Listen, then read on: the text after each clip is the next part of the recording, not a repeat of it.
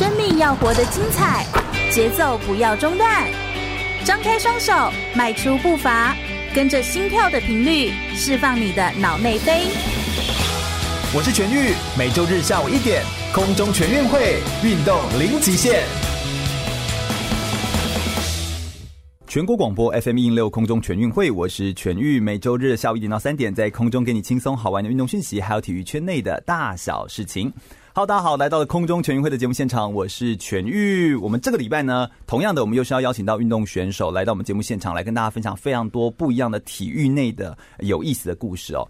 今天邀请的这个人呢，其实我觉得更有意思一点，就是他在呃，我们有时候在谈体育啊，我们在谈呃运动的教育，它其实不单单只是运动而已，它其实更是教育的一环。但在教育当中，什么样的教育又是我们更应该啊、终身带着走，而且可以啊、一辈子都受用无穷的呢？我相信品格教育其实是一件非常重要的事情哦，MAC 品格篮球的创办人彭柏林，他自己本身在大学的毕业的时候，一开始的时候，他其实本身背负了非常多的，就是年轻人一毕业后的压力，比如说你为了生活啦，为了生存呐，然后为了赚钱呐的一些压力。但后来仔细思考之后，他选择放弃了高薪的工作，那自己创业，面临到一开始有一些资金啦，或者是面临到一些经验缺乏的问题，但他选择。啊、走到一个叫做品格篮球的训练这件事情，这可能跟他的信仰有关，也可能跟他自己个人的相信的事情有关哦。那他就从找教练、找学生，那他现在底下已经有十二个跟他相搭配来配合的教练，并且总计的学生数量有多达两千多名的学生，并且已经有七万多人听过他自己改变生命的一些故事哦。那他相信，他始终是相信，你必须要有态度，就会有技术。所以有技术的时候，当我们拥有很好的体育的技术。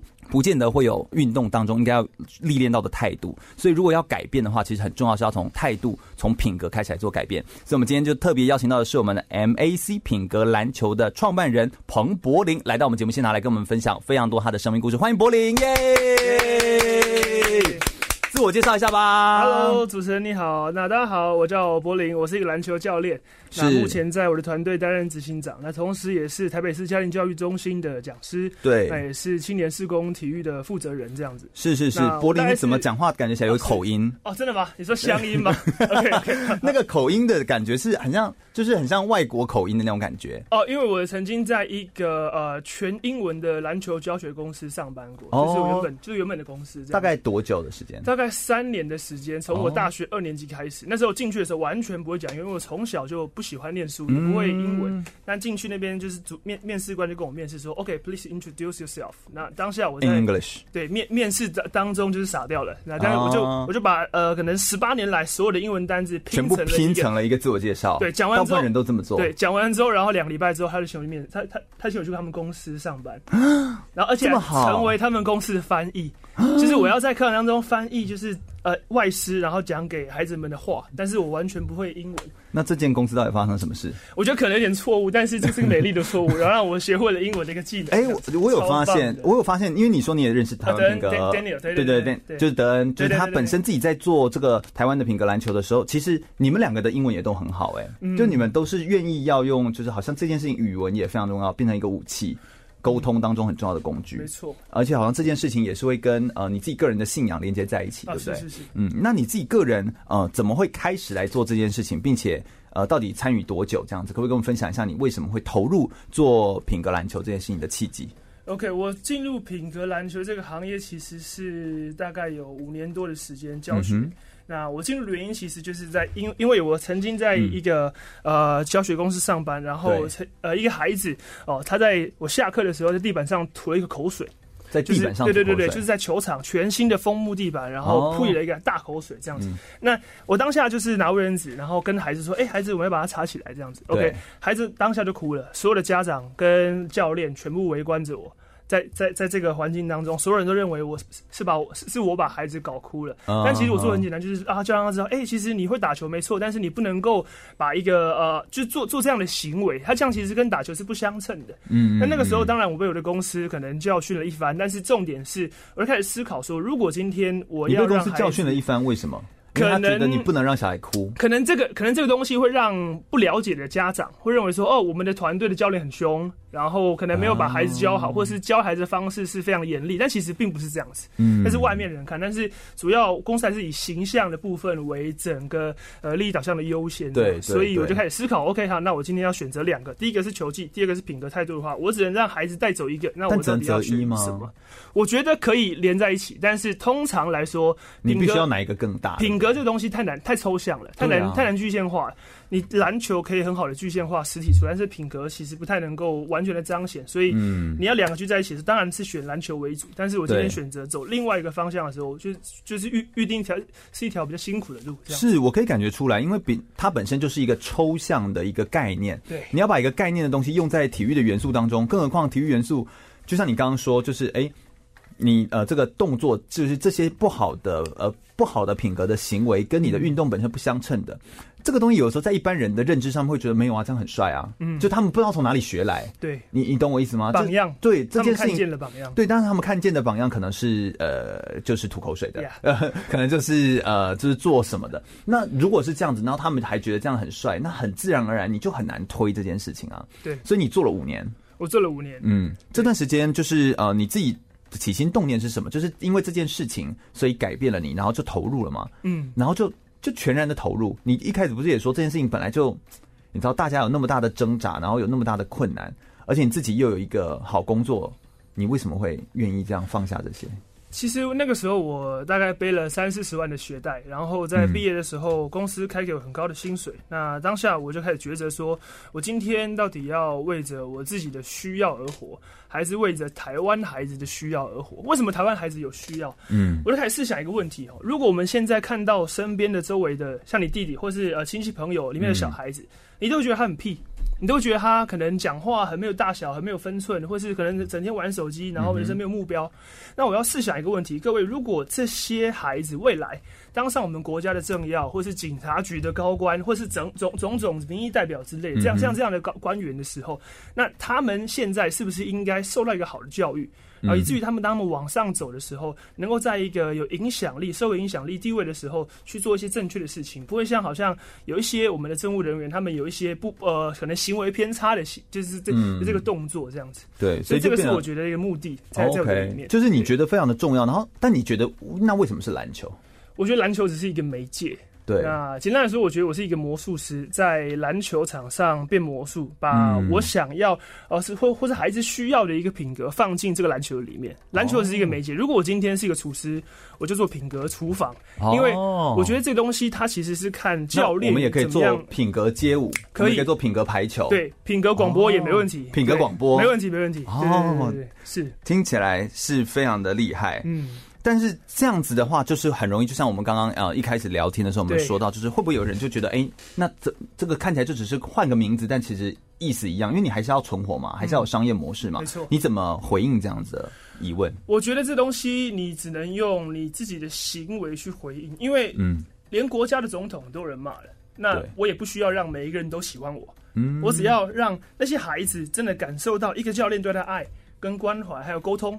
那我觉得那是反映得出来的，反映得出来的，就是你你你可以选择不去看那些反对你的人，因为你不会快乐，对吧？你看了之后你不会快乐的，所以我觉得重点就是在，当然讲讲品格，当然我也要磨练我的球技，让孩子是在球技上面有实质的一个提升，嗯，那家长才会说，哦，这里有个单位，他不只是教篮球，把篮球教好，而且他还注重我很注重的孩子的品格，因为孩子不会一辈子都打篮球。但他一辈子都需要一个好的态度在他里面。没错，没错。啊，你自己个人本身的背景其实也是跟体育有关的，对不对？呃，对对对，对。你自己所学的是什么专业？而且你也蛮有身高的啊，你就打篮球吗？对，我打篮球。哦。我我高中进到篮球校队，那三年级开始打篮球，就立志要成为一个中华队的选手，想要为国家争光。嗯。但到到了大学的时候，我发现我有一个疾病叫类风湿性关节炎，它是一个自体免疫的疾病。嗯。那刚好在大学二年级的时候，我受了一个很重的伤，我的腰扭断了。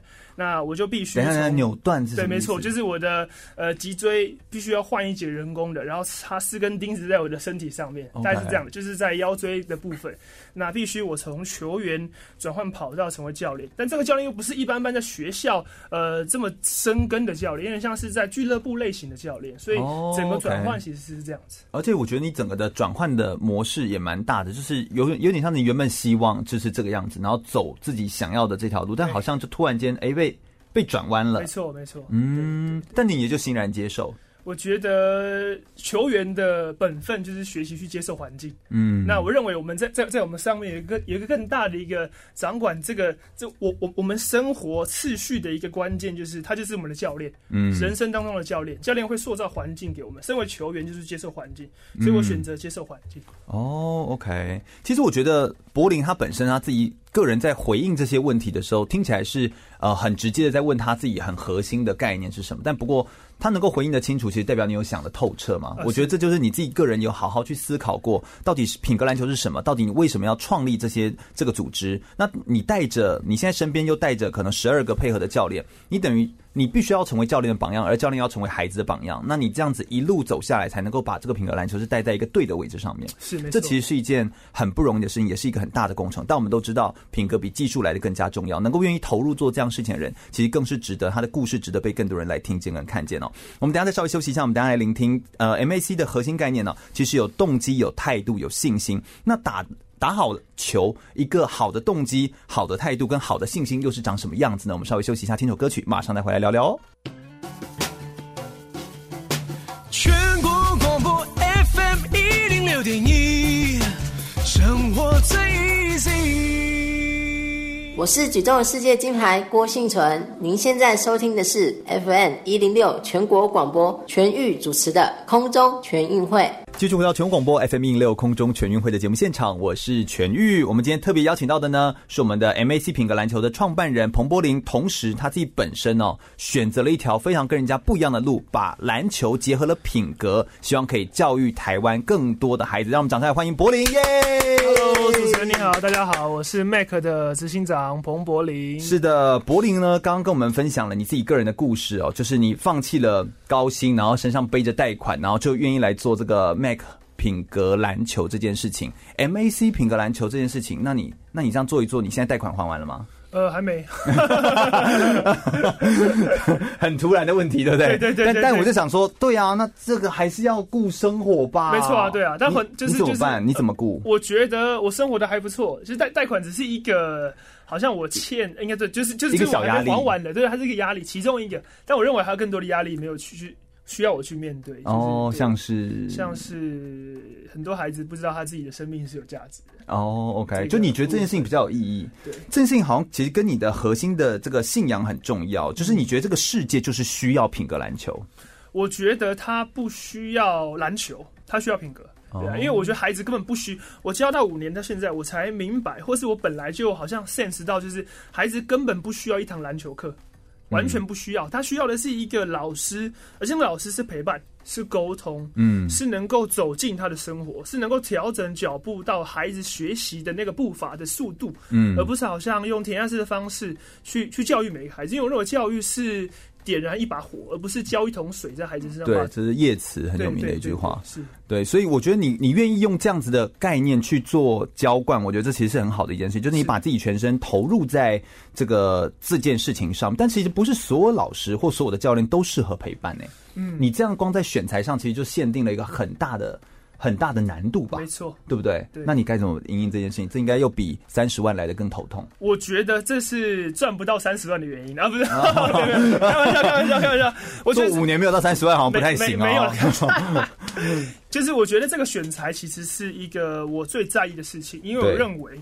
呃，没有不会教的老师啊，只有愿不愿意去尝试很多种教学方法的老师。嗯，那我认为老师他其实就是基本上他要有一个弯腰的态度、空杯的心态，才能够持续的学习。所以我在，特别是我也跟我的母校做台台湾体大做合作，嗯、那针对体育系的学生，然后我定期的去那边选材，跟老师配合，然后把优质的材、把 OK 的材料、把我能够去 handle 的材，把他拉进我的团队里面去，然后去教育他、去培训他，让他不只是会打。更会教，未来能够在职场上能够有个连结，职学的连结这样子。嗯，所以你等于是呃，去找到更多可以来一起共同努力做这件事情的人。共识。但这件事情真的是蛮不容易的，不容易，不容易，蛮不简单的，蛮不简单。你觉得品格篮球跟一般篮球的营队教学，因为毕竟你还是会呃要能够存活嘛，要能够盈利嘛。那你觉得你在教学上面你多做了什么？然后又删除了哪些？就是你觉得不必要的东西？我觉得我多错了，呃，应该是我多做了，嗯、我我多做了让。让孩子犯错的一个机会，我创造了孩子更多犯错的机会，因为我认为错误是一个人最直接的一个呃一个一个行为的表象。对，那这个错误当中可以去好像了解他的人格特质，对，他的自我形象，对，他做事的方式，他他以前背后原生家庭给他什么样的一个教育。嗯，所以我认为这是一个就期待错误是我们团队最在意的一件事情。嗯，再来就是沟通，因为我很常花时间在课堂上面沟通，因为我认为篮球课是一堂有温度的课程。对，这个温这个温度能够溶解孩子心中的冰块。那个冰块可能是他童年的受伤，可能是被排挤，可能是不被谅解，可能是家庭当中的限制。嗯，但这些东西都需要温度来融化他的心。嗯，对，所以这个是我我我我认为我认为比较软实力的部部分是在我们团队一个特色。是，而且我觉得这也蛮像我们现在素养导向的体育课程，嗯，就是你本身会呃在每一堂课程当中用很提问式的方式，然后去把它环环相扣，然后并且让课程当中其实本身的操作性其实很高，然后让他跟自己本身的生命经验是可以联动在一起的。没错，没错。那我觉得这种的课堂，当然我觉得是不容易。是。但你为了要建构这样的课堂，譬如说你呃给他时间犯错，给他时间沟通，但你一堂课的时间就这么长啊。嗯嗯。所以你等于是在时间上面就必须要牺牲些什么。所以你相对于一般的营队课程，你会少了些什么东西，或者是你把某些东西拿掉，然后把这个主要的东西推出来。这件事我觉得其实不容易诶、欸。你做了什么筛选？我其实只是清楚我的目标，嗯、我非常清楚我这堂课，但课这样一定要都上得完，对，然后一样上得完，也都学得会。应该是说，如果孩子他是每一天都上课的话，或是跟孩子一周上一次的话，其实我们在家长来学的时候，跟孩子来学的时候，我们大概就知道这个家长或孩子对这堂课的定义是什么。哦，那我期待的是，就是这个球技孩子一定会，一定会学。那我觉得训练必须要变得更扎实，因为我要放的东西更多，嗯、所以我必须在训练上面更。更更有一个体系，更有一个系统，去能够让孩子非常落地，呃，非常非常非常落实在他走在他的训练计划当中。嗯，但同时我也要兼顾在品格上面的一个，呃，算是倡导，算是宣导，算是一个植入这样子。嗯，哎、欸，我觉得这个蛮聪明的啦，就是你选择了说，我跟家长先沟通好，就你有什么期待，嗯、那我就以达到你的期待为目标。但在其他这个之余，我全部都是做跟品格有关的，是主轴的来导入这样子。其实这也是一种。一种方法这样子，不过就是你等于要刚好要教练能够达到这样的符合这样的水准，那同时来的学生还必须要目标比较接近一致，要不然你这样子在带的时候，其实也是各有不同的目标，各有不同的期待，那其实就会很难来带。要同时达到这些事情，其实很不容易。不过我们来谈谈你的核心理念好了，MAC 就是 Mac 的核心理念是 Motivation，就是动机，然后 Attitude 就是态度跟 Confidence 信心。所以 MAC 你为什么选这三个？那么多。呃，很重要的一些品格特质，或者是很重要的核心，但你为什么选择三个？呃，我认为孩子拿来打篮球的一个动机啊，那动机有可能是自我实现，嗯、有可能是要去打败一些曾经打败他们的人，嗯、或者是他们想要成为呃荧光幕上的选手。我认为这个动机没有错，嗯、对啊，只有只有有只有有没有经过修饰或经过导到一个正确的地方。对，那当人有了动机之后，我认为每一个人生当中都都都遇到困难。那个困难当中，就会产生出就是你怎么样用你生命当中的态度去面对这一个困难，对。那所以，我所以所以今天 M 在前面，A 在后面。嗯。那再来面对困难当中，你即便你有好的态度，但你不会马上就成功。嗯。因为我认为好的态度，它它需要滴水穿石。就像 Curry 他练习的时候，他他不会一一一下来就非常的准，然后或者是马上投进球，但他有个态度是，不管怎么样，我都会认真练习，我都认真投。每一天一千球的时候，这东西他会慢慢的变准，变准，变准，直到他变神射手。但是在这个变准的过程当中，我认为自信心的。呃，这个概念是在心中非常重要，因为他要去接受还在成长当中的自己，甚至是失败的自己，或是不断失败的自己。嗯，我认为接受失败这东西是考验人内心的一个自信心。嗯，对，所以最后一个 C 比较像是自信心。对，对，对，对于人的一个自我价值的肯定。我觉得那个 C 如果翻成自信心，我觉得它更像自我效能，就是它本身就是让自己的。呃，能力可以在失败跟成功的交叠当中不断的成长，哇！也就是你有在成功跟失败当中，你才慢慢建立起自己认为我是谁，嗯、然后你有核心好的核心自我评价，是你才让自己走到一个更稳定的一个状态。但确实如你所说，就是有的好的动机，就你知道你自己想要实现什么，你想要做什么，那再来有好的态度，你知道怎么面对困难，是然后以及有好的信心，就是跟你好好的就是自我的这个。自我效能这件事情，那就是你可以相信，你可以滴水穿石，你可以透过刻意的练习，不断的让自己可以持续的前进。嗯，其实这个这个三个理念这样搭起来，其实逻辑其实是对的。这样子是是。那你希望培养就是好的品格？你都教导哪些所谓的好的品格呢？嗯，我我认为其实要让他们孩子们知道，就是注重态度胜过于分数。嗯，对啊。那很多很很多时候，我们老师期待是我们有一个呈现，但是我认为那个呈现并非孩子所需要，而是是孩，而是家长或是外在的环境需要一个 promote 跟行销，是一种社会化的期待。这个东西教育跟经营，我认为是是。有时候是相抵触的，嗯哼，对啊，所以在当中，其实我们期待孩子看见的是那个相对的成长，而不是绝对的标准，嗯，对啊。那在这个成长过程当中，我期期待孩子看到自己，他是一点一点的进步，不管身边的人，因为人生当中你只要跟自己比赛，你不需要跟别人比赛，嗯，你比赢自己，你这辈子就成功了。顶多你想要在更加的 promote 自己的时候，你需要更多的标准、更多的榜样来朝着他前进，但不代表。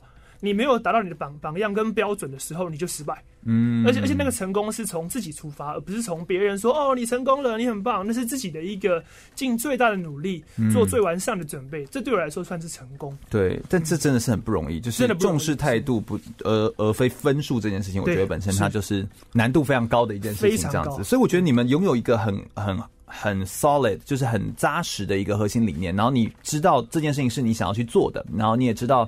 你怎么样把这件事情抓牢、抓紧，然后然后去推动它？那我相信，在推动过程当中，你一定会也会遇到一些困难跟挫折，或者说是你在呃努力要耕耘，就是专注在这些好的过程，专注在陪伴，专注在让孩子试错的这件事情当中。一定也有很多人不谅解。我们等一下就要来聊聊，到底在柏林他自己身上，他创办品格篮球这件事情，是不是也有很多不为人知的、很辛苦的过程的故事？那有没有哪些故事当中，其实就是真的也改变了他，或者是让他更加的理解这件事情是如此的重要呢？我相信这些关键转折的故事，等下一定也可以带给我们一些不一样的启发。我们再稍微休息一下，听首歌曲，马上再回来哟。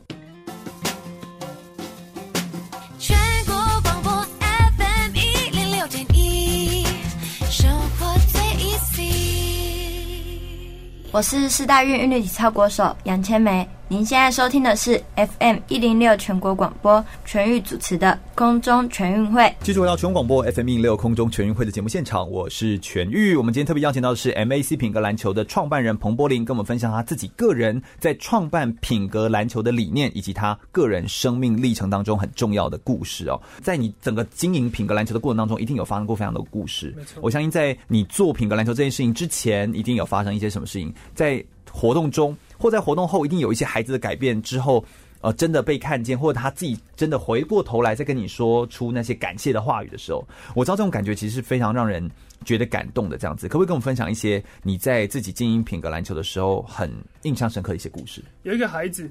他叫小安，嗯，小安在他妈妈把他的孩呃把把他带到我面前的时候，他就跟我说：“教练，你要小心这个孩子，因为这个孩子就是不太容易对付。”我说：“怎么说呢？”嗯哼，他说他呃三年级的时候就勒索同学全班五千块钱，小学，然后而且还成功了。哦，OK，然后我听到我就傻了。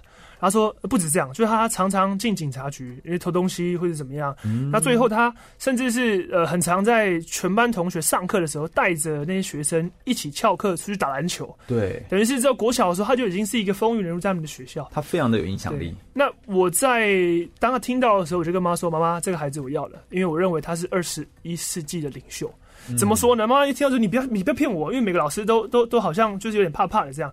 我说妈妈，如果他能够让全班小学同学拿出五千块钱，我认为他如果没有说服力，他怎么做到这件事情？嗯，如果他没有一个领导力，我也是。我刚刚一听，我也就觉得，嗯，他怎么样在优秀领袖学校里面小学什么都不知道，翘课翘课是什么我不知道，但是我可以跟着一个大一个我们班的同学，然后在上课时间拉出去打篮球，而且我不怕被老师骂，因为大哥罩我。我也是一个领导领导能力，嗯，所以我觉得我这两个东西是我比较在当下我要安抚家长，我要让他说孩呃妈妈你知道这个孩子其实是有很多优点，只是我们要换一个角度去看他，嗯，把他带进来之后，那我认为这个陪伴的过程才是一个重点，因为前门进来了，中间怎么样才是关键。那这个关键当中，我其实就是很多的陪伴，因为他是一个不爱念书的孩子，对。那那个时候我刚好有一些书要念，我常常会读一些书，所以我说，哎、欸，那小安，那我们就来一起，我们就一起念书，OK。然后我可能三不五时会打给他，我说，哎、欸，小安，你今天念书了吗？吗？就类似像这样的周间的一个陪伴，或是聊天，嗯、那甚至是鼓励他说：“哎、欸，教练现在在念书。”那我觉得我我其实我也很不我我也不是很喜欢念书，但是我认为念书这东西会帮助我的知识成长，嗯、类似像这样的东西去陪伴他，让他知道说：“哎、欸，我其实可以不用排斥这件事情。嗯”因为他以前是呃在国小就是全班是最后一名这样子。对，对对。那在小学六年级毕业的时候，我刚好替接他一个电话。嗯。他说：“哎、欸，那个呃柏林哥，柏林教练，他说你可不可以来我的毕业典礼？”我说：“啊。”毕业典礼吗？我说，因为因为基本上我有很多的孩子，他同时都一起毕业，对，所以我不可能因为他一个去我就去。我说，因为这样其他人就会说，对，那我的呢？对，没错。那我说好，那你的毕业典礼有什么特别？你告诉我。这样，他说我要在全校面前被校长颁全校的超级进步奖，因为我从一个不念书的孩子得到全校进步奖，我觉得这东西对我来说很特别。嗯，我就真的去到了现场，看到了那个校长把奖状颁在小安手中的时候，我认为那不是一张奖状。嗯，那个是一个时刻，是告诉小安说，你是可以念书的，嗯、你不要认为自己被否定或不行，那是一个肯定。大力有人生那那那是一张纸，但我陪伴他，我很清楚的知道，这是一个人改变的一个过程。没错，如果今天我不做这件事情，我到底要做什么？所以这也是我那么热衷的原因。那当然就是他结离离离开之后，到了国中、高中，然后他是一个身高不高、不太起眼的球员，但他的经历很很很特别。他去念书的时候，他他基本上国中三三年级，他要去找学校，对，然后进到高中高高中甲组。但是在高中甲组这个过程当中，他身高的关系受了很多的限制，很多学校都不要他，基本上他连全国十二强甲组都进不去，二十四强也不太进得去。但他辗转去到。全国第一的学校，能人家商去当陪练，练、嗯、完那一天，教练跟他说：“请问一下，你有没有学校？如果你没有学校，你来我这边念书。”来这边球队，我要你。为什么哈？为什么？很特别，就好像我的英文不会讲，然后乱讲，然后然后你突然间就变到翻译，就很奇怪。对，但是那个时间点，小安的确从默默无名的球员进到了一所全国第一的学校。嗯哼。当然，他可能还是进到高中之后，因为其他其其他同学分享过，他有两百公分，但他一百六十几。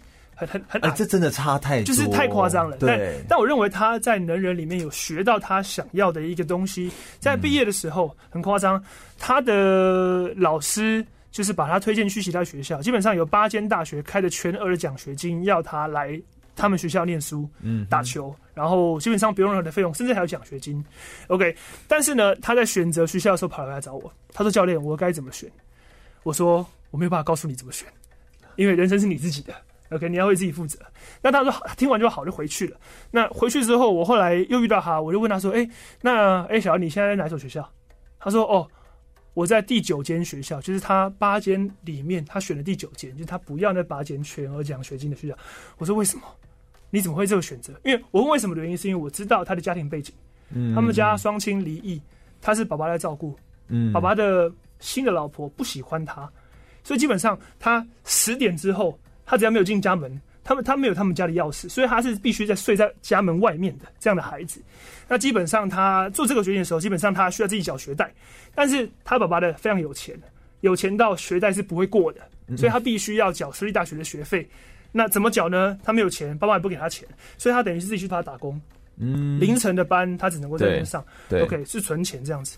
那他选了这间学校之后，基本上他的生活就是早上八点练球，嗯，练到十点，然后十点上课上到下午三点，休息一下之后进到上大夜班上到凌晨，嗯，嗯睡个两三个小时之后再回去练球。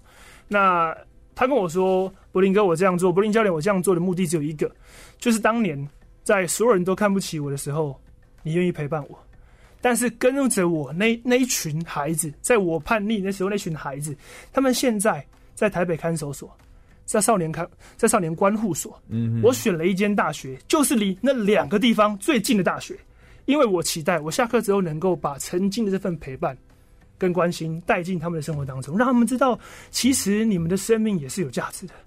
所以我我听我要分享。呃，曾曾曾经有就是那种呃，是抢劫或是一些进到警察局关护所，他出来之后当早餐店的主厨，嗯、就是各各种类似，因为这个陪伴所产生出来的效果，嗯，改变了许多人的生命，对，所以这个生命影响。生命的一个概念，嗯、这是我认为我们的核心价值，这也是我认为最宝贵的故事，嗯，这可能也是在其他的地方不会有的一个故事，对，因为落实的陪伴，你才能够不只是接触孩子，而是真的把他接住。对，我认为这是两件事情。我觉得接触孩子跟真的把他接住这件事情，真的是有很大的落差，而且要能够真的达到真实的陪伴，那种很真实的，然后很很就是很诚实的面对自己，然后你花心力在陪在孩子身上，孩子是绝对感觉得出来的。没错。但我有一个很大的问题，就刚刚你在描述这件事情的时候，你到底要花多少时间陪伴？也就是说，你等于是除了球打球的时间之外，周间其实也要跟他联系。嗯，所以其实那个时间其实是高的吧？对。也就是说，然后再就是，你如果手上像你刚刚从你过去教到现在的，就是你们呃陪的教练团总计大概两千多个孩子的话，嗯，你们要投入的时间是远高于这个东西的成本。就是这个这个既有的，就是它不太像是我们一般的呃营队的课程，就是营队结束就结束。对。对，但你中间其实还包含这个联系。你有算过你大概花多少时间在你知道在这件事上吗？哇，这个可能不太不太容易算，对，因为我认为这东西一个孩子要多少时间，这件事情其实真的是真的是很难很难计算的，嗯，那几乎就是全部了吧？但我认为陪伴其实如果要去计算的话，我就不会选择陪伴，因为他根本。没办法算，算不清。对，但是我认为支持我走下去的动力，就是当这个孩子改变的时候，我就相信，那我的陪伴可以再让下一个孩子改变。嗯，当然我不是两千多个都陪，OK，因为两千如果如果我都，当然你有教练团了，就不是都是就是就对对对对，那当然还有其实特殊的孩子，我们会给予比较多的关注跟关心，是，对啊，所以我认为是在我们有限能力里面做一些我们能做的事情。嗯哼嗯哼，我会这样问，其实也是很真实的，就是。我们有时候会觉得说陪伴这件事情，好像我们要担负起某一种呃重责大人，这其实是老师。我们有时候对于师者，就是老师这个角色的某一种定位。但其实老师角色定位还有另外一块，就是你也必须要就是权衡。第一个权衡你自己的能力，再就是你要权衡。他也有他的家人，他那你如果拿走他们需要依附的责任，嗯，那家人怎么办？嗯，就是家人需要依附这个责任吗？嗯，那这个一辈子的责任是不是也应该要在他们身上？所以其实教育家长会不会也是一件重要的事情？我认为家长哦比孩子更需要教育，但是家长比孩子更难教育。嗯，对，因为什么样的孩子被教出来，基本上你就会看见他的爸妈大概长什么样子。所以我认为，基本上在这个行行当当中，我们最需要对付、最需要教育的，其实是那些给孩子教育的家长。因为我看过，我在课堂上面鼓励这些孩子，然后去呃给予帮助，去提升他们自我价值。回到一回到家，他的爸妈就开始去用一些不好、呃羞辱性的言辞、破坏性的言辞去告诉他：“你这个没有用的人，怎么样？”怎么样？因为家长曾经也是那个受伤的孩子。对啊，我们我们。对，其实就是如果他只是一个受伤的孩子，他只是一个长得比较大的受伤的孩子的话，你不能期待他能够对于一个受伤的孩子真的给予出任何的关怀。对，所以这其实是难度很高的。你刚刚跟我们谈了一个活动前跟呃后来结束后，他其实做的一个非常巨大的一个改变，这样子。是。那你们在活动操作当中有没有也有一些让你很印象深刻的故事？呃，活动操作当中哦，其实，在操作当中，我们呃分队这个东西哦，是从我自己很小的时候我就最讨厌的一件事情，因为我能力非常的差，所有人打球都不喜欢跟我同一队，嗯，每次一分队，我就会知道这个时候我一定会是最后一个被选到，被选到的，我是那个孤单的人。但是你知道，基本上篮球场上不是不乏分队，你不可能不分队，而且大家喜欢，没错，对、嗯，我喜欢跟强人在一起。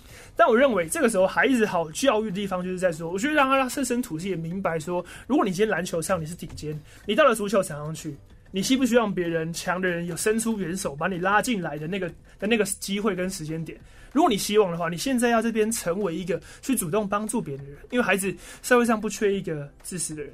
社会上需要多一个主动给予援手、帮助人的人。那最后，现在分队的时候，我也期待，就是应该是我看见，就是呃，每次 OK，我们分到最后，差不多剩一个两个的时候，嗯，我就会让孩子变相的去争取上面那两个人，嗯，用猜拳或是用特定的方式，我去让他们知道这两个孩子是值得被争取的。嗯，我让孩子不要在场上有一种被选择。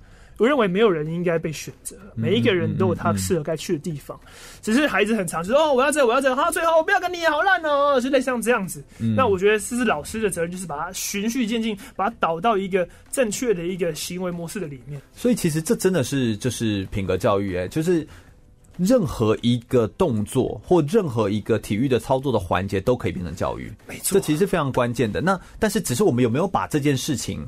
去想的更深一点点，这是一个思考，对内的，这、就是一个更深一点点的思考。所以，只要我们凡事其实都是一样，你如果能够把所有的思考点再往下挖掘的更深入，然后以及你真的真心的是不是站在你自己的立场，是站在孩子的立场去思考他的话，那这件事情其实都是可以变成品格教育的其中一环。我觉得这其实也是我相信这是品格篮球的创办人柏林他自己心中非常相信的一件事情，所以他把这件事情落实到一个可具象展现出来的品格教育上面。我们再稍微休息一下，我们大家来聆听一下，在呃品格教育当中呢，呃改变他能够愿意产生一些改变去帮助别人，一定是因为他自己也接受到或被改变。那他自己被改变的故事又是什么？那有没有他在带领品格篮球过程当中遇到的挫折跟困难呢？稍微休息一下，听首歌曲，马上再回来哟。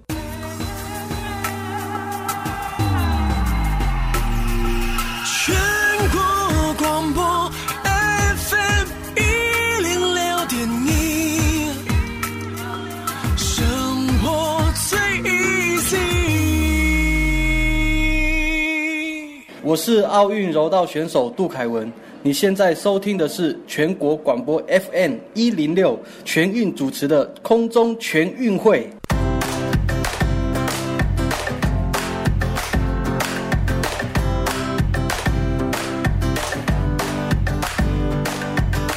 继续回到全广播 FM 一零六空中全运会的节目现场，我是全玉。我们今天特别邀请到的是 MAC 品格篮球的创办人彭柏林来到节目现场，欢迎柏林，耶、yeah!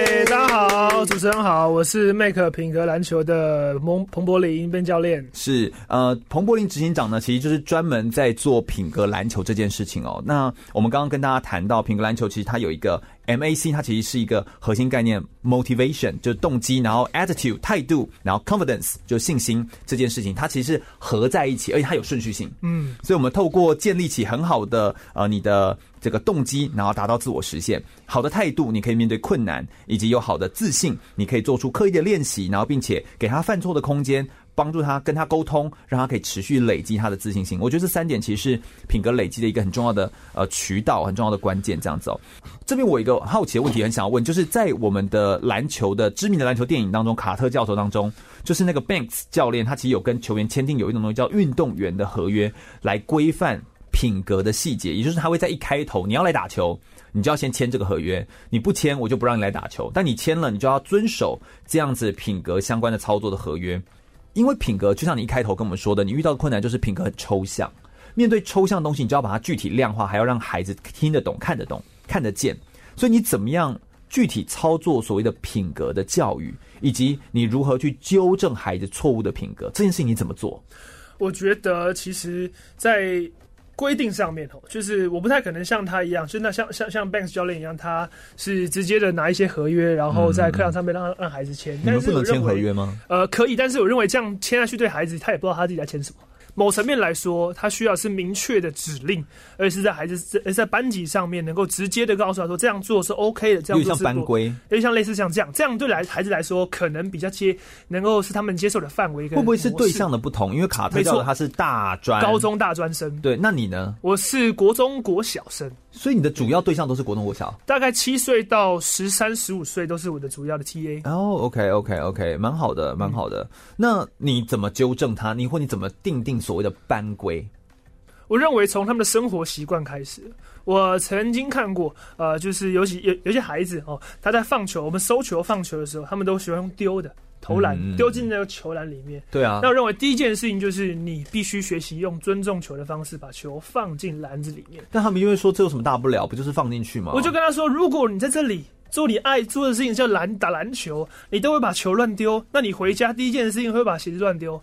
你洗完澡第一件事情会把内裤放在浴室里面，一定会，因为你连你最爱做的事情都不愿意做，你怎么可能在你不爱做的事情上面认真？所以这是我认为这是比较直接告诉他们说，举例。我在用举例的方式，因为我认为举例会让孩子能够明白我到底在说什么，而且要举孩子完全可以理解的例子。对，我必须要把自己孩呃孩子化，就是把它降低高度到孩子能够沟通的水平，而不是好像站在我的高度去从上对下去告诉这些。我认为是那是比较呃可能可以修正的一个教育模式，但不是最好的。嗯，对对对，当然，我觉得教育模式永远都可以修正，这样子哦。那不过，如果遇到呃遇到状况的时候，你们会处罚学生吗？或者是我的意思是说，能够因为品格而处罚学生吗？我认为品格是处罚不来的，但是处罚是教育的一种方式。哦，对。那我认为真正的教育其实是让孩子有自我察觉跟自省的能力。嗯，他如果有自我察觉，他就会发觉，哎、欸，奇怪，为什么现在大家在做这件事情的时候，我却不在这个行列当中？哎、欸，那自我省察是我这样做，我到底是对还是不对？那个对跟不对的标准是从哪边来？对啊。我我我常常做一件很好玩的事情是右手我我我教大家一下，右手上篮是先踩右脚，对不对？上篮，OK。我上礼拜教完之后，我下礼拜再问他们一次的时候，来，请问请问一下，右手上篮先踩哪一只脚呢？OK。他们有些说左手、右手，我说好，右手的请举手。有些人举手，有些人左手请举手，举手。OK。好，我在他们说，你确定哦？确定哦？就是当我重复做确认的时候，孩子就开始移动动摇他们的答案，心中那个信念会被动摇。我说天哪，如果我今天是唯一那个举右手的。会不会是我是不对的那个人？我觉得这样子的时候，其实就是孩子内内心的那个对跟不对的基准，是在于说我到底是学到了，我知道，而且我相信我所做的，还是我看见我别人都跟不跟我做不一样的事情的时候，但我却特立独行，我是不是就是错的？嗯我认为这个对跟错的一个里面，其实是上课的呃品格教育的一个线的关键。所以这其实是啊，对，所以所以处罚我认为是一种方式，但是通常呃处罚不是最有效的方式，就不是最有效的方式。真正有效的方式是你要让他自己成为自己的教练，嗯，而不是让我来成为他的教练。因为一个礼拜他见我一次两个小时，但他其他的时间他都跟他自己相处。如果今天我们让孩子自动自发自律。不用他律的时候，需要让孩子成为自己的教练，但这就是一个长呃长远的过程。对，而且你要让孩子自觉，就是自觉成长的责任这件事情是在他自己的身上，然后要觉察到什么东西是他自己可以去做的。嗯，哎，我觉得这件事情难度真的很高。你除了可以透过举例来说，然后去跟他做应对之外，我觉得像你刚刚说的一个点非常好，就是你说要有一个很明确的，到底什么是对，什么是错。那所以我，我就顺带的，就是好奇来问一下，那你自己的偶像是谁？就是你自己对错这件事情当中，你是用什么当基准？你在教品格这件事情的时候，你是又朝什么方向去检视你自己，然后去回应这件事情？因为你才能够带出所谓的对错啊，嗯，你才能够有智慧去教他怎么分辨啊，对不对？你是不是心中必须要有一个一个律，就是是抓的很紧的这件事情？对我来说，我的偶像是 Kobe，但是他 Kobe Kobe 并没有在我的教学上面给我太多的一个支持，或是可能嗯值得效法的地方，因为他就是一个非常专注他训练的人。那这东西会专注在我的事业上、工作上面，像他一样效法。但是对我来说，呃，我的中心思想是源自于我的信仰，嗯、是那本圣经。嗯、对啊，那我认为教每一个孩子最重要的东西。是一样人，真的是养百样米。有一句话很好听，他讲的很好，他是说一句聪明话入，哎、欸，一句责备话入聪明人心，强如责打愚昧人一百下。嗯、就是你一句聪明，呃，一句责备话进到一个自省，呃，自省能力非常高的人里面的时候，你用一句话，你就可以帮助他得到自省的效果。但是那些愚昧人，愚昧人不代表一定笨，他可能后知后觉。但是你必须要用另外一种方式去对他，才能够达到一句话的效果。可能是用责打的方式，可能是用呃另外一种刺激，某种刺激物让他知道，哦，原来这样是不行的。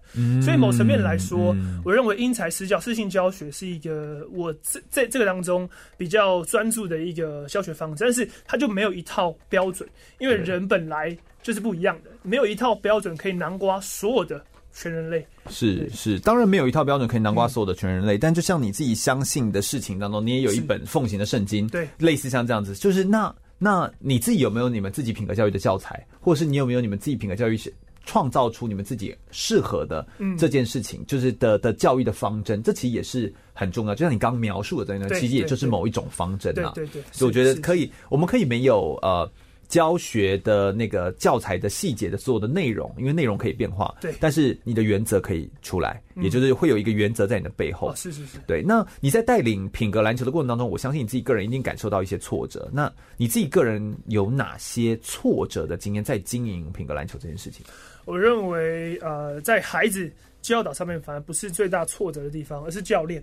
嗯，在培训教练的时候，其实他就是那个曾经没有被呃正确对待的孩子，他曾经是被错待的孩子。嗯，那在选材的过程当中，我必须说，每一个老师要清楚他能做什么，他不能做什么，他可以教什么，他不能教什么。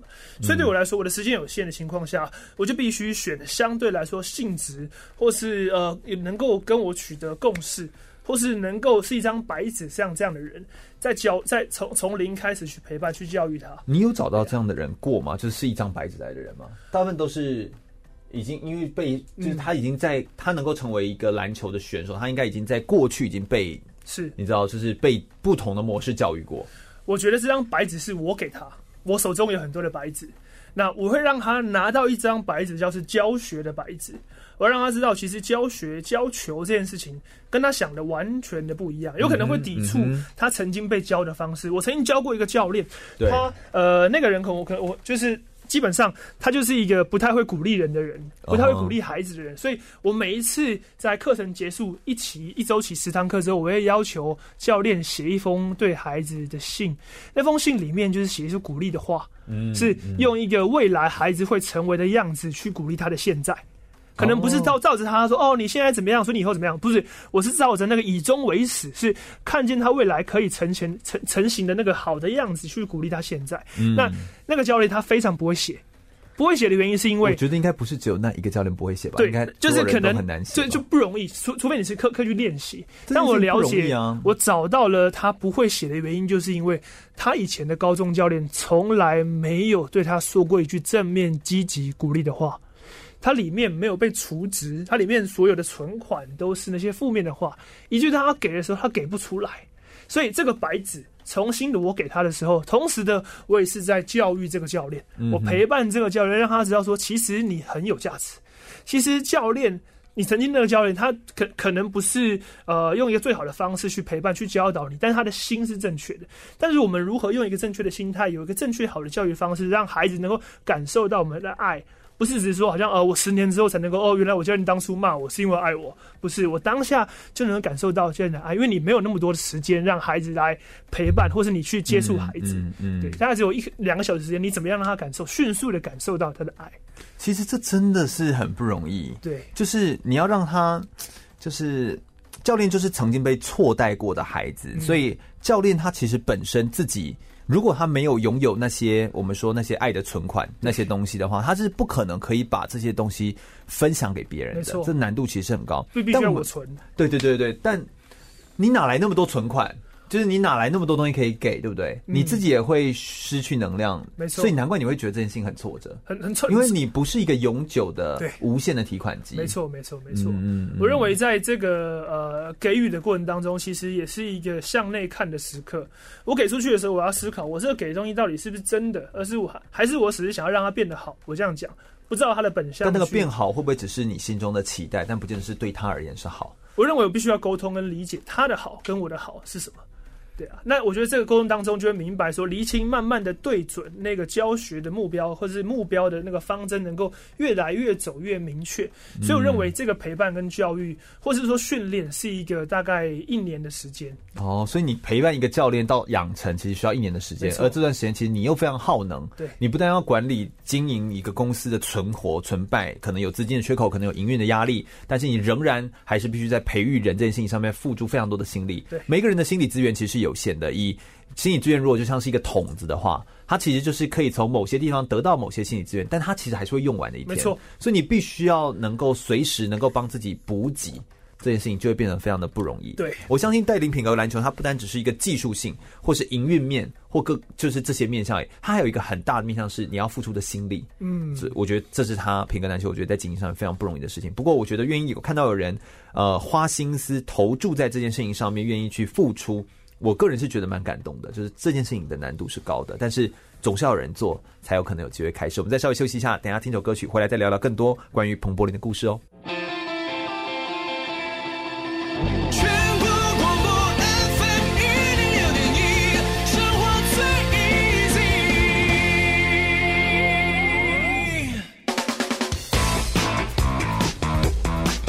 easy，就爱风运动。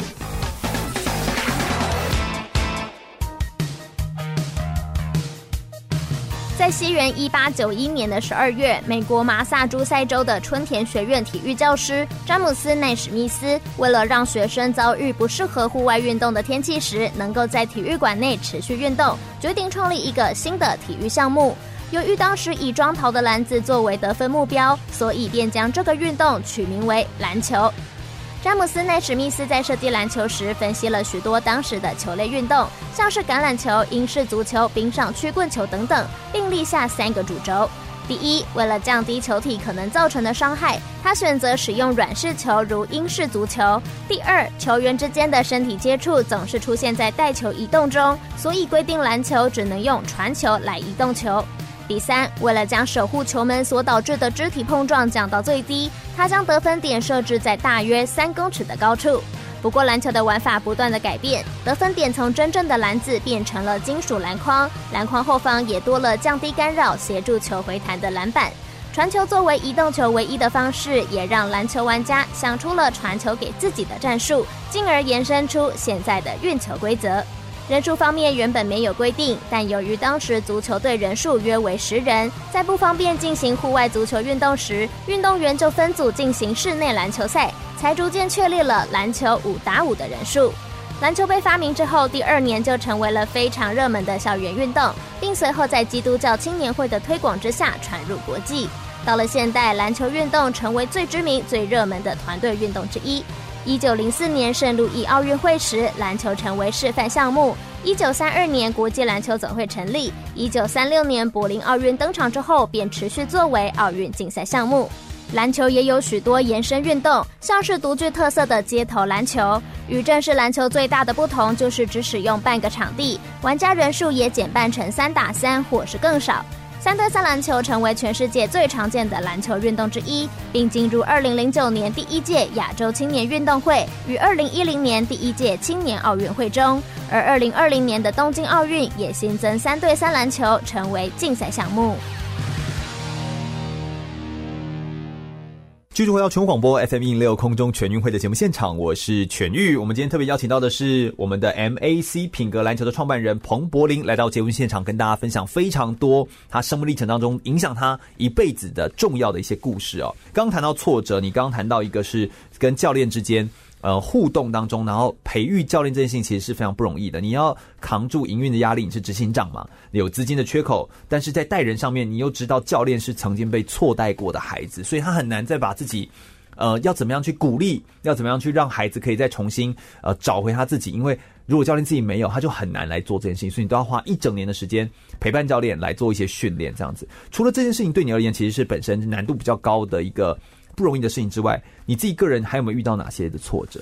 我的第一批孩子五年五年级是我们接触他的第一个时间时间点。嗯、那基本上他们那时候上课的时候是会在学校拿粉笔丢老师，拿板擦丢丢向讲台的，很特别。哦、怎么还有这种学生？我也不敢不可思议。但是接触他们到了六年级毕业之后，他们很多人都去到好的学校。嗯、但这个时候面临到一个问题是，他们会进到下一个阶段，国中进到球队之后，基本上他们这些训练的课程就会减少，因为学校球队的集训更密集。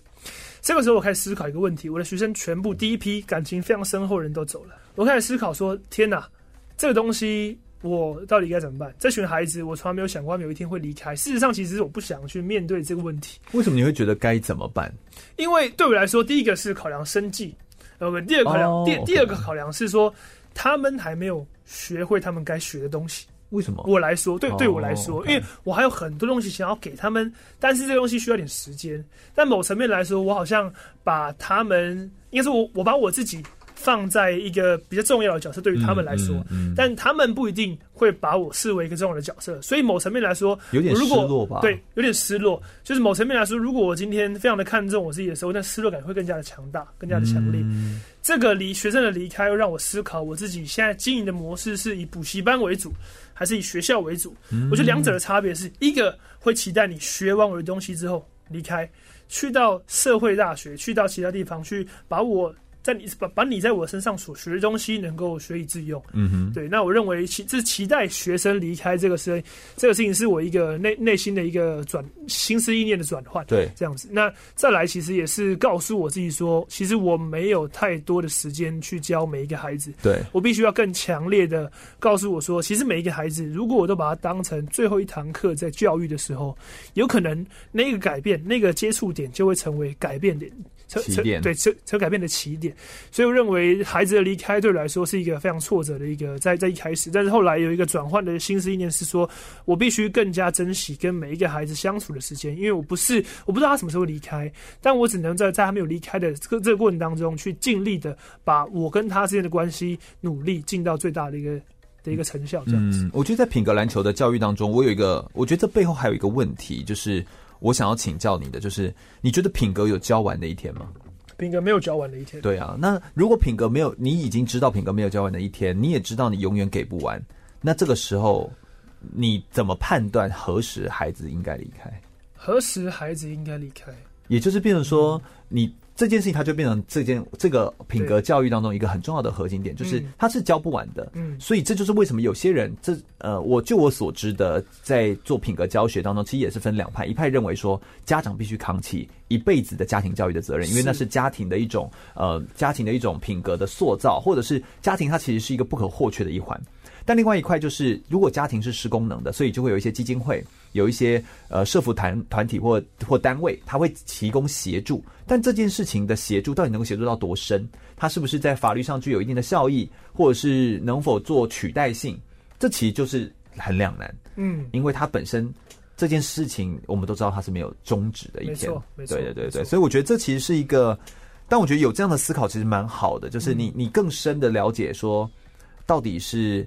呃，品格可不可以教得完？以及孩子离开，到底我是更在乎孩子，还是其实我是在乎我自己？嗯，就我觉得这其实是一个一个很重要的、很重要的念头啊。对，没错，就是很重要的念想。这样，你在带领品格篮球过程当中，有没有你个人会拿来激励你自己的，就是句子或名言，鼓励你的教练团或鼓励你自己的话语？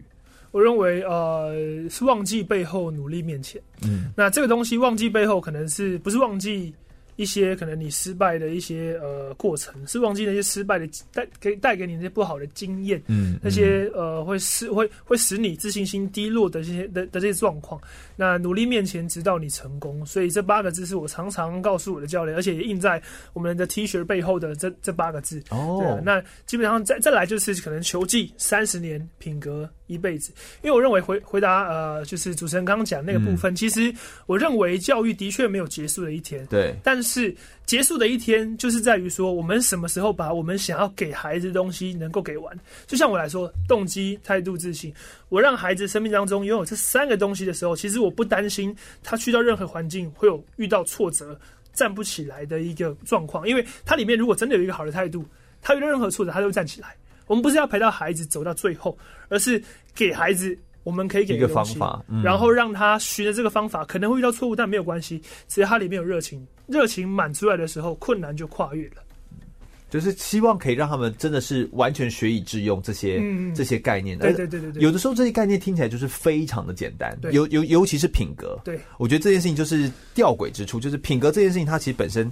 非常简单，听起来很容易，嗯，但做起来不简单。对，所以你怎么样可以把一个嗯看似简单，但是却却呃却操作起来，要让他真实意会到可以理解、融会贯通之后去应用的品格，我觉得这就是他难度很高的地方。没错，这样听起来，其实你在教学上面，呃，品格的比例占很高，篮球的比例占比较少。我觉得其实是每一个时间点，我都在教篮球，也同时在教品格。因为只要有一个状况发生，这个时候我就会借由这个机会借题发挥，就告诉他们我生命当中拥有的品格是哪个层面。而且我觉得每一个时间我都可以见缝插针。嗯，如果我今天觉得啊。太太平顺了，我可能会刻意创造错误，因为我认为教练是为了错误而生，是解决错误的一个责任，是他们的天职。嗯，OK，所以等于说你给孩子一个一辈子带走能力，然后并且你教会他，就是篮球是个媒介，透过篮球来教导品格，并且在教育的环节当中随时停下来，随时都是一个品格切入的一个时间点，是，然后让孩子可以带着这些养分跟带着这些成长能量，可以持续的走下去。我觉得这就是品格篮球，我觉得相信他要带给。这么多人呃影响这么多人一个非常重要的关键。我们再稍微休息一下，我们等一下最后一段的节目内容，我们要来聊聊到底是如何来规划品格篮球的体验，呃，这个教学的课程，如何评估品格篮球的教学的成效，以及你从品格篮球来看台湾的社会，你觉得台湾社会现在需要些什么？以教练来说，就是你又觉得从选手跟教练你自己这样身份的转换之后，对你来说有哪些最重大的启发呢？休息一下，马上再回来哟。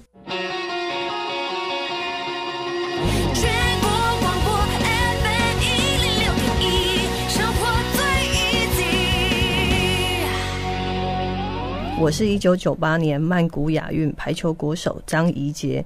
你现在收听的是 FM 一零六全国广播，由全域主持的空中全运会。继续回到全国广播 FM 一零六空中全运会的节目现场，我是全玉。最后一节节目内容，我们同样是邀请到 MAC 品格篮球的创办人彭柏林来到我们节目现场，跟大家分享非常多他自己个人生命历程的故事哦。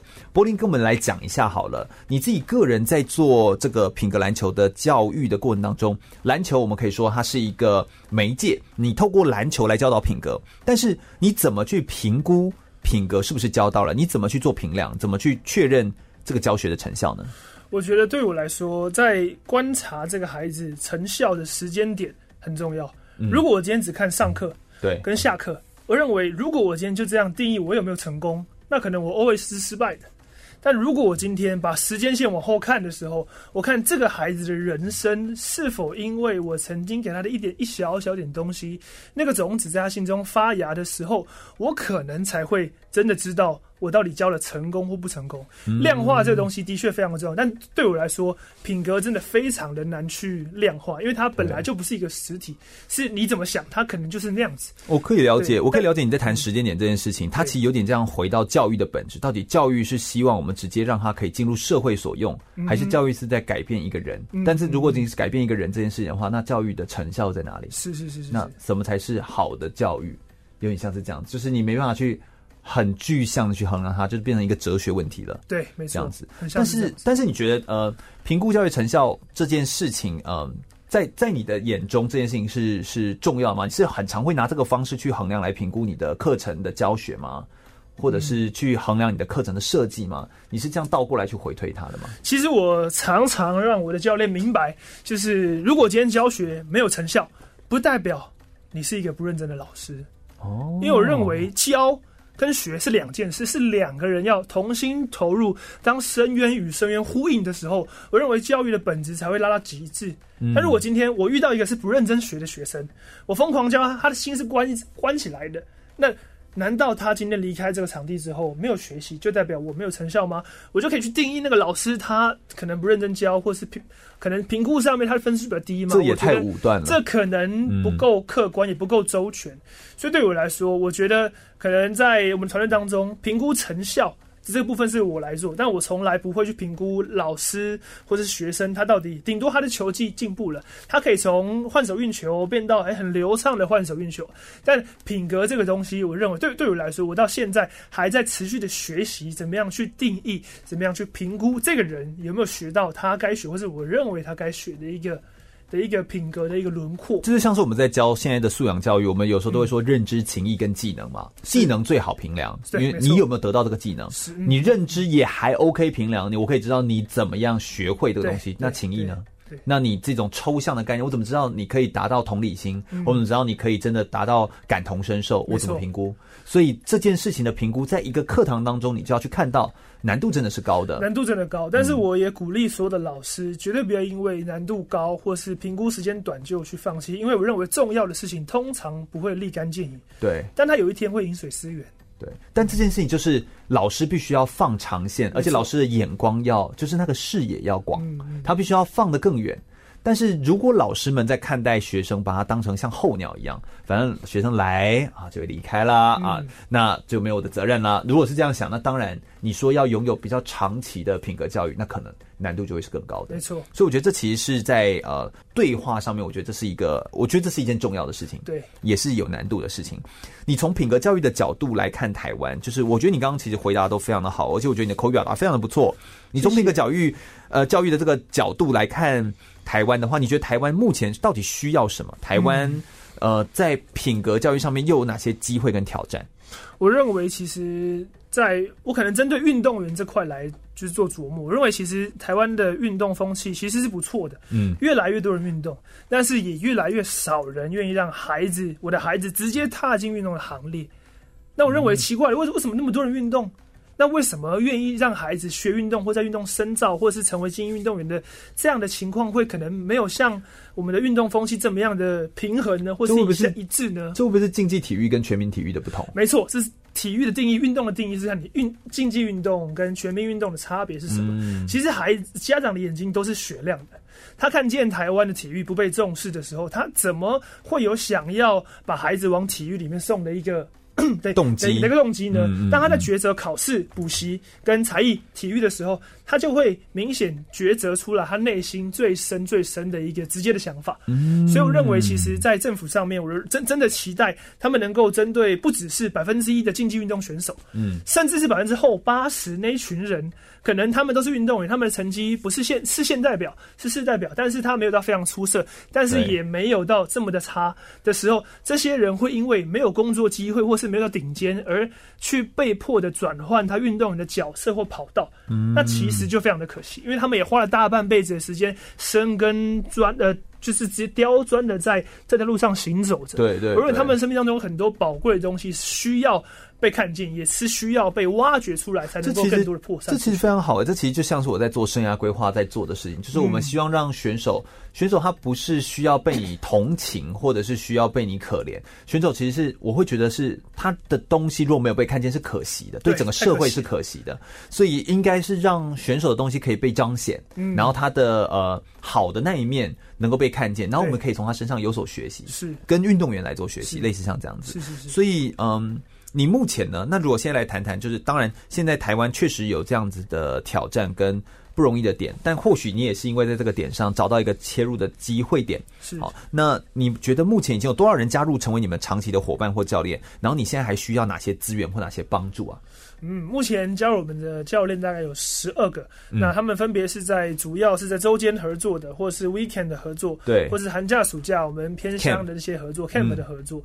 那基本上我认为他们十二个人，他们都带着一个使命，那个使命不是我给他们的，而是他们自己对于孩子的那个憧憬。可能每个人憧憬不一样，可能不跟我完全一样，嗯，但是他们持续的在做品格教育，为孩子能够有一个正面的形象而努力着，嗯。那其实我们一直都非常的需要更多的关注跟被看见，因为我认为太多的孩子，他们是有人在照顾，但照顾的过程当中，他需要更多的角色去切入，因为教育不是一个人的事情，是每一个人，是团队，是整个台湾要一起来帮助这个角色。那如果今天我是一个保姆型的教育，或是我一个妈妈型的教育，很多时候他需要另外一种教练的角度去切入，能够帮助孩子达到教育的效果，能够从这个教育的角度，从教练的角度去明白哦，有什么点是我可以切入，而且切得更有效。一句话，不同的嘴巴说出来，完全不同的效果。嗯，所以如果在台湾当中，如果你是这边这这边的听众，那你有身边一群孩子，他可能是眼中可能不太起眼，或是没有人喜欢，或是他们在关注上面相对来说是比较低落的，你可以透过这个地方找到我。那我们针对这群孩子，其实是非常有负担，我们持续愿意在这个孩子的这个教学上面，透过篮球去引导孩子进到一个正确的路上。嗯，而且我网络上应该也很好搜寻，就是 MAC 品格篮球。对，这样子哦，其实是很好做搜寻的。我相信，呃，说的其实很对，就是每一个孩子或每一个人在生命当道路当中，他需要看到更多种不一样样貌的生命的方式。是，就是你活着的方式有很多种，嗯、你不应该只有一种。然后有的时候，你如果眼界比较狭隘的话，你自然就不敢做梦。我觉得这其实是一个相对性的一件事情。所以，你如果愿意让孩子看到更多。我相信用更多元的方式来让孩子看见，然后呃邀请像品格篮球这样子有好理念的教练们来陪伴跟介入，我相信这是一件非常美好的事情。我们最后一个问题，我们来问一下好了，就是你自己个人从呃过去自己打篮球，然后当选手，当然你后来因为生病，然后再加上你有受伤这样子哦，呃这两者之间，我相信到当到教练，你一定会有非常不一样的落差跟差别。来跟我们谈谈你未来。对自己还有什么样的期待？还有对于你整个品格篮球，你们希望可以做到什么样的程度？你希望达到什么样的目标？我认为我期待未来是一个品格的学院，因为接触篮球的人口其实呃，他是大多数没错，但是还是有很多其他的运动专项的人，他们生命当中有一些保障。是在教学上面是非常对孩子有耐心、爱心跟陪伴的这个热情的。那如果我能够召集着所有像这样子的运动教练员，能够聚在一起，然后我们成为一个联盟。去针对每一个孩子、每一个项目、嗯、每一个接触运动的人都能够被这样的爱能够被恢复。OK，我讲恢复可能是比较直接，就是恢复他们里面运动可能曾经带来他的伤害或者家庭当中的问题的时候，我认为这个东西是未来我想要做的，把所有的教练找来，因为像是一个品格学院，是一个平台是一个学院，对。嗯，然后希望可以让各种教练可以，所以可以不只是篮球了，没错没错，可以有各式各样的运动，然后可以搭配在一起，对，然后让让。大家都可以呃，透过运动这个媒介来帮助变得更好，孩子的生命变得更好。这其实是一件很不容易的一件事情。听说就是你的小孩要出生了哦，是是是，没错。对，所以你在自己的生活上面、工作上面，还要达到某种平衡，以及你在运动上面的追求，你要你觉得对自己下个阶段，你对自己有什么期待？我认为从教育孩子上面，我能够更教育自己的孩子上面，我能更知道怎么样教育别人的孩子。嗯、那个爱可能是从一个教练的角色转为父亲的角色，我认为可能是更亲近。但是在父亲这个角色当中，我可能是一个新手爸爸。嗯、那对于我，我对我的第一个挑战是我必须要先做好。对，失眠的预备，然后不睡觉的预备，了解父亲的爱是怎么样的一个形体之后，我才能够慢慢的在下一个阶段当中，把我对孩子的那种看法跟观点更加的完整，更加的整全周全在教育的上面。我觉得很不容易。你自己个人呃，你们的团队然后辅导过跟协助过大概两千多个孩子，你都可以当时把他当成自己的孩子，但当你真的有了你自己的孩子的时候，不一样。你要怎么样可以？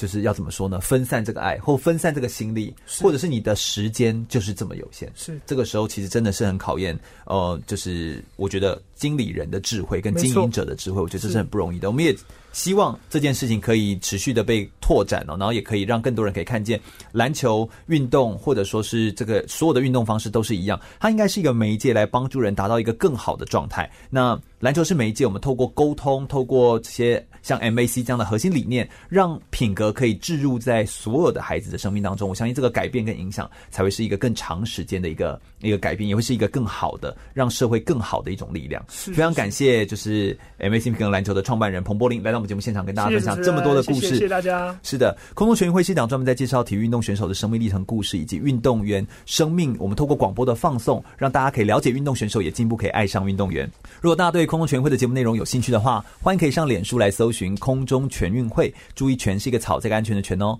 空中全运会，我们每周日的下午一点到三点在空中等你喽，拜拜。